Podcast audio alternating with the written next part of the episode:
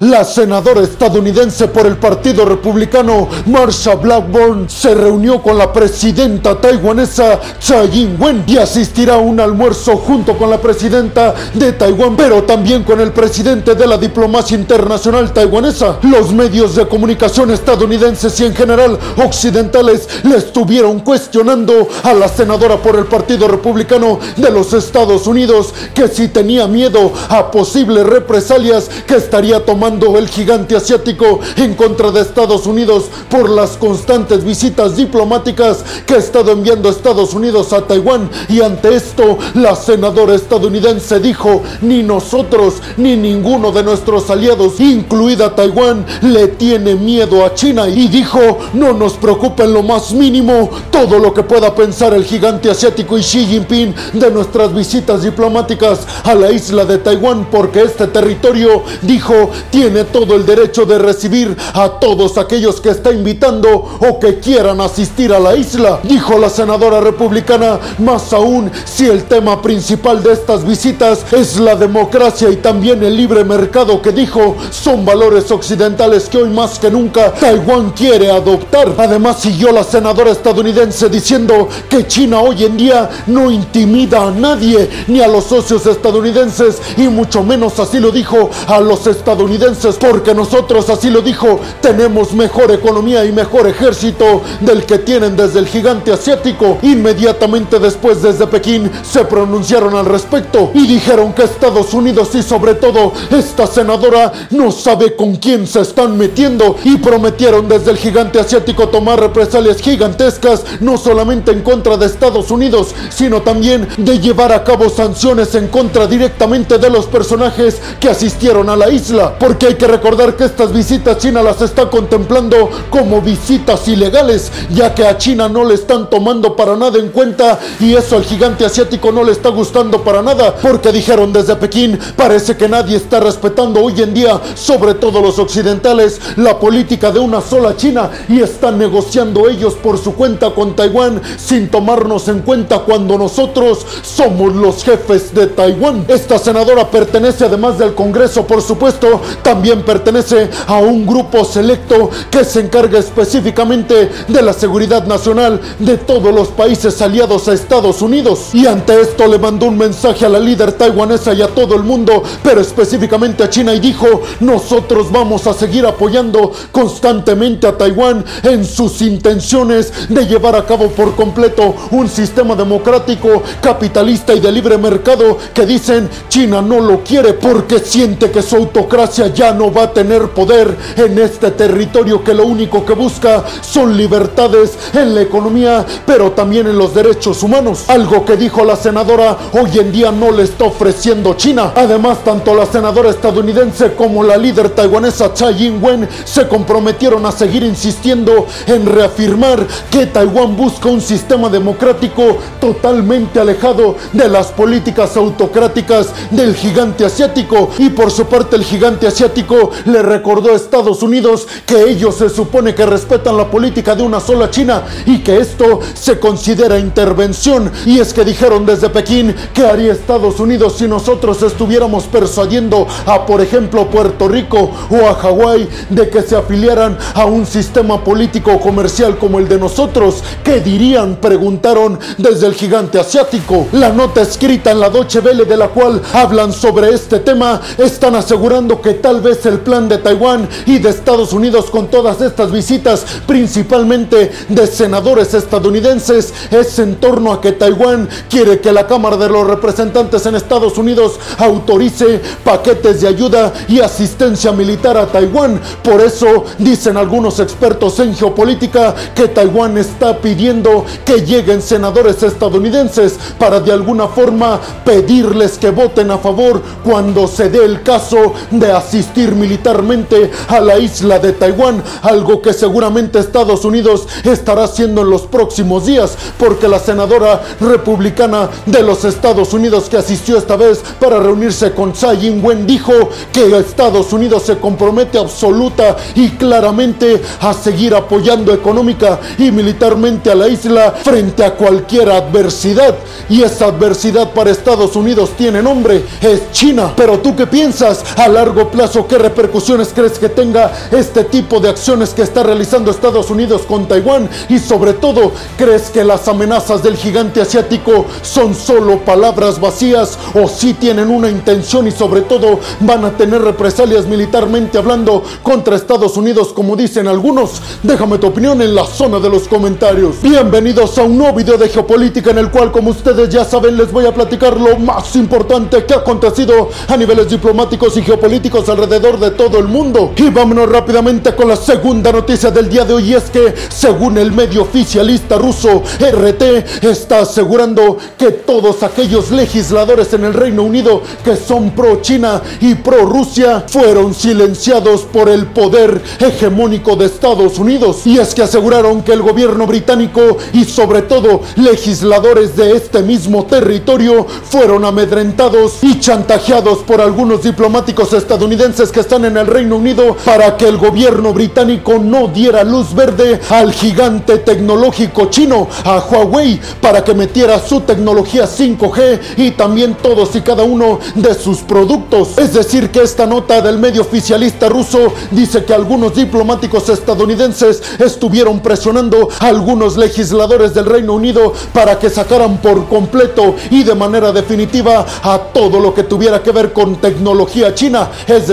al gigante Huawei. Y es que hay que recordar que a partir del 2020 el Reino Unido prohibió de manera definitiva y completa todos y cada uno de los productos de Huawei y también la tecnología y la red 5G que se estaba planeando llegar al Reino Unido por parte de China. Los informes, según este medio oficialista ruso, dicen que diplomáticos estadounidenses llevaron a cabo intimidaciones y presiones a legisladores británicos para que abogaran a favor de Occidente y supuestamente en contra de China por sus políticas hegemónicas ante todo el mundo y según la CIA por programas de espionaje que está fomentando China a través de su gigante tecnológico Huawei y a través de la red 5G que supuestamente está utilizando Huawei para llevar a cabo espionajes alrededor de todo el mundo. Además se supone que Estados Unidos realizó todas estas políticas en el Reino Unido porque el Reino Unido es un importante bastión occidental y dijeron desde Estados Unidos en el dado caso de que Huawei se apodere tecnológicamente de esta zona, eso repercutirá increíble y enormemente en la hegemonía occidental sobre China. Supuestamente este informe, los legisladores británicos antes de que se diera esta prohibición estaban más que encantados con la tecnología de Huawei, el gigante tecnológico chino,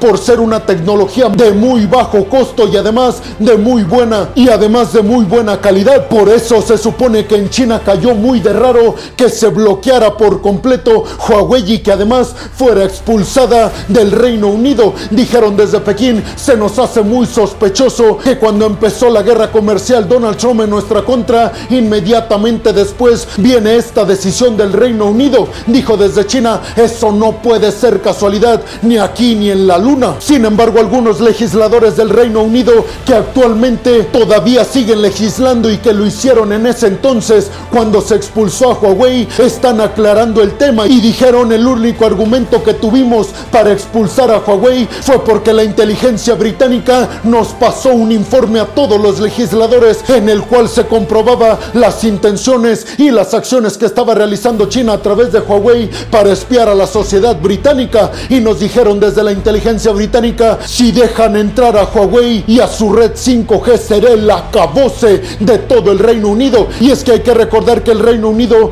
pone un montón de inversión cada año en su inteligencia precisamente para evitar este tipo de cuestiones. Así que según estos legisladores Estados Unidos no tuvo nada que ver. Pero tú qué piensas crees que China realiza políticas de espionaje a través de su supuesta red 5G llevada a cabo a través también del gigante tecnológico chino Huawei o crees la china de que ellos no tienen nada que ver con esto y que se trata de una campaña propiciada por Occidente encabezado por Estados Unidos para que China no tenga cómo crecer tecnológicamente en la mayor parte de países occidentales. Y sobre todo crees que los legisladores en el Reino Unido fueron presionados por Estados Unidos para tomar esta decisión déjame tu opinión en la zona de los comentarios. Y vámonos rápidamente con la tercera noticia del día de hoy. Y es que desde Letonia demolieron un documento a los los libertadores soviéticos que ganaron la guerra y que expulsaron a los nazis en la Segunda Guerra Mundial cuando todavía Letonia pertenecía a la extinta Unión Soviética. Por su parte, Letonia ha recibido muchísimas críticas de algunos países afines al Kremlin y sobre todo de Rusia, porque dicen con este tipo de acciones parece que Letonia está más afín a políticas nazistas que a políticas de libertad. Pero dijeron desde Letonia, eso no tiene ninguna razón de ser y no es un buen argumento. Y dijeron, el único argumento por el cual demolimos este monumento es porque no podemos seguirle rindiendo tributo al monumento construido por un territorio que actualmente es el invasor de otro. Dijeron desde Letonia, eso para nada tiene que ver con libertad. Y además dijeron que este monumento parece ser todo un monumento hacia Vladimir Putin y sus intenciones de estar adhiriendo territorio y de alguna forma de estar buscando el renacimiento de la extinta Unión Soviética. Dijeron desde Letonia, esa es la verdadera razón y para nada tiene que ver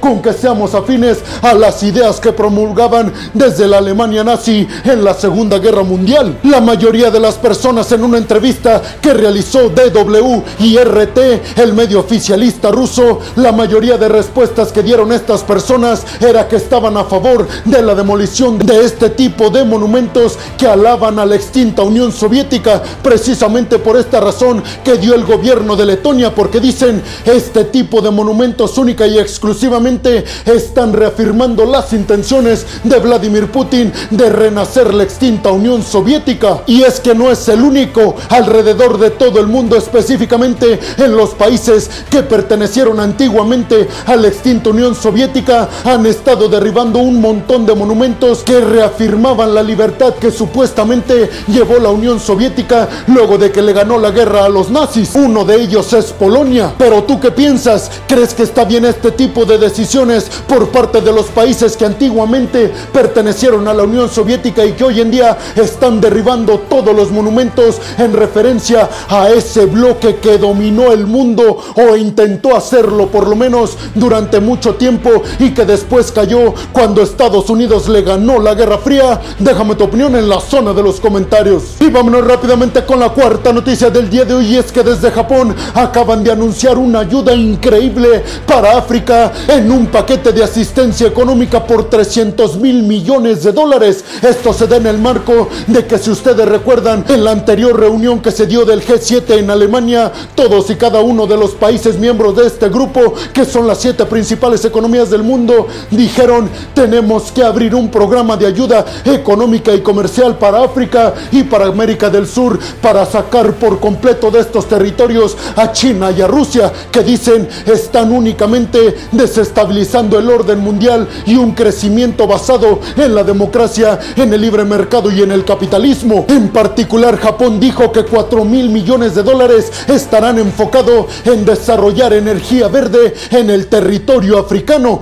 pero desde Rusia y China dijeron que toda esta paranoia de Occidente de que Rusia y China quieren acabar con algo que supuestamente han construido desde Occidente, lo único que está fomentando es que más y más países se den cuenta de que Occidente no es tan bueno como siempre se ha dicho y de que China y Rusia no son tan malos como también siempre se ha mencionado. Pero tú qué piensas? ¿Crees que China y Rusia finalmente logren quitarle África y América del Sur a la hegemonía occidental? Y sobre todo, ¿crees que le alcanzará a todo el grupo del G7 para recuperar la confianza de todos aquellos países que han sido siempre países subdesarrollados y en vías de desarrollo que quieren un cambio de timón y que lo están encontrando en el bloque creado por China y por Rusia? ¿Tú qué harías si fueras estos países? ¿Le creerías a Occidente de que ahora sí te van a ayudar o te irías con el otro bando representado por Vladimir Putin y por Xi Jinping? Déjame tu opinión en la zona de los comentarios. Y vámonos rápidamente con la quinta noticia del día de hoy es que Nayib Bukele acaba de dar una declaración muy controversial, sobre todo en Estados Unidos y Occidente, y es que alabó la política de préstamos por parte de China, sobre todo enfocada claramente al Salvador, que es el país que preside Nayib Bukele. Y es que dijo, los chinos nos prestan y nos prestan dinero para desarrollar tecnología, para mejorar nuestra infraestructura y no nos pide nada a cambio,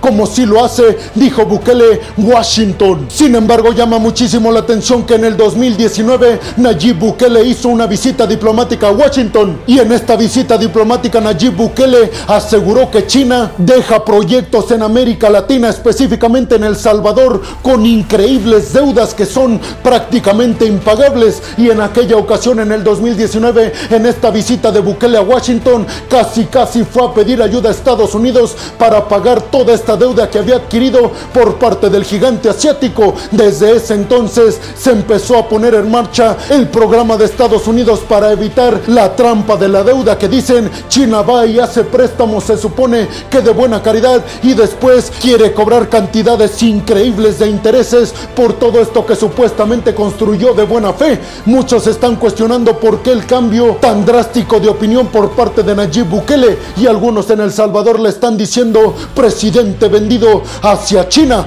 Pero tú qué piensas? ¿Crees que China realmente hace todas estas inversiones de buena caridad en países en vías de desarrollo? ¿O crees lo que dice Estados Unidos que es un método para endeudar a los países y después cobrar todos esos favores con influencia geopolítica? Déjame tu opinión en la zona de los comentarios. Y vámonos rápidamente con la sexta y última noticia del día de hoy y es que el bolívar, la moneda oficial de Venezuela, se devaluó otro 21%, esto frente al dólar. Algunos economistas están asegurando que en el mes de agosto van a tener la peor inflación en todo el mundo en Venezuela y que será más grave de la que tuvieron en junio y en julio de este mismo año que han sido las más altas en la historia de Venezuela. Y es que a pesar de que Estados Unidos y Occidente han levantado algunas sanciones a la economía venezolana y de que varias empresas petroleras estadounidenses ya están invirtiendo en Venezuela, parece que eso no ha ayudado en lo más mínimo a que la economía de Venezuela se recupere. Pero tú qué opinas? ¿Crees que se recuperará la economía de Venezuela con este levantamiento de sanciones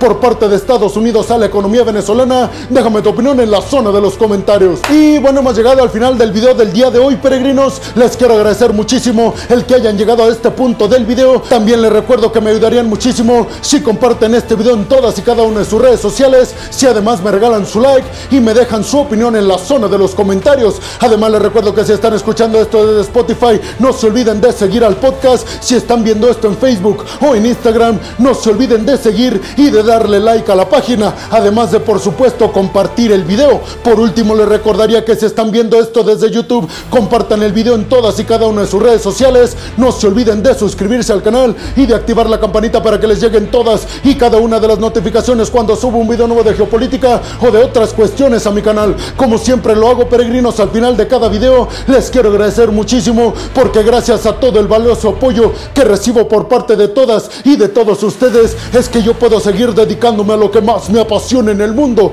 que es llevarles a ustedes el resumen más importante de lo que acontece a niveles geopolíticos y diplomáticos alrededor del mundo. Así que muchas, pero muchas gracias peregrinos. Sin más por el momento, nos vemos en el siguiente video de geopolítica. Hasta la próxima.